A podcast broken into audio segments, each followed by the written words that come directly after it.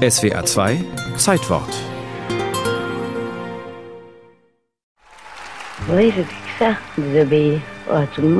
Ich gehorche nie, niemandem, pflegte Edith Piaf zu sagen. Wenn schon wieder irgendjemand Wohlmeinendes von Entzug, Diät, Schonung sprach. Non, rien de rien. Non, je ne regrette rien. Ne ne. Wenn ich nicht singe, lebe ich nicht. Das wäre Selbstmord. Sie hat sich langsam kaputt gemacht, nicht wahr? Chanson-Komponist Norbert Glanzberg. Da war nichts zu machen, das war in ihr drinnen.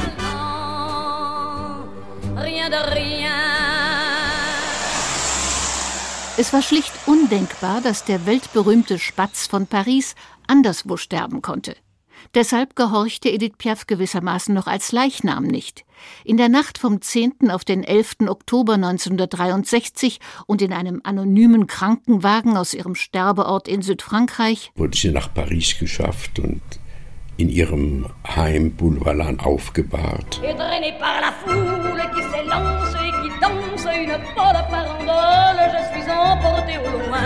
Der offizielle Totenschein vermerkt deshalb den 11.10. und wunschgemäß Paris. Edith war vom Publikum, vom Volk sehr geliebt.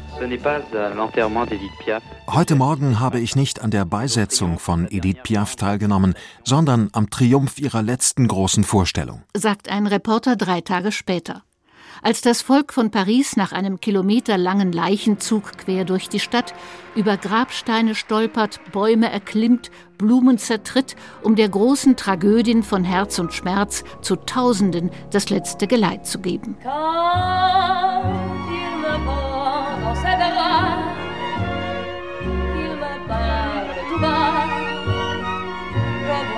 Quand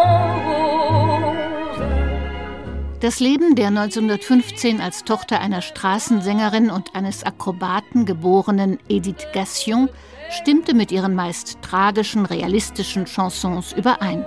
Zumal sie die eigene Liebes- und Leidensstory von der Gosse zum Bühnenfirmament auch gerne ausschmückte.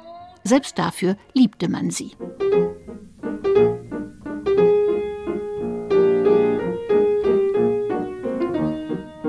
Lange bevor er für Piaf zwei Welterfolge schrieb, sah der aus Deutschland emigrierte Norbert Glanzberg sie 1937 zum ersten Mal in einer ziemlich verrufenen Kneipe. Da kam er mal an einem Donnerstagabend, so ein kleines, beinahe buckliges Mädchen, und da hat sie gesungen.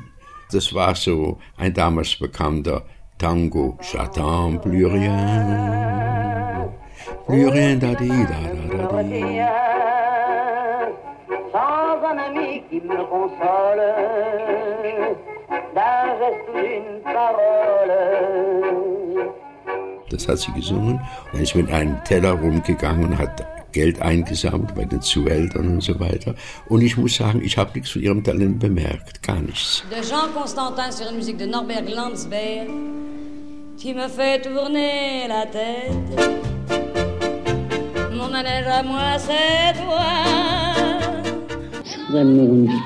Ohne Liebe kann man nicht leben. Sang und sagte Edith Piaf ständig.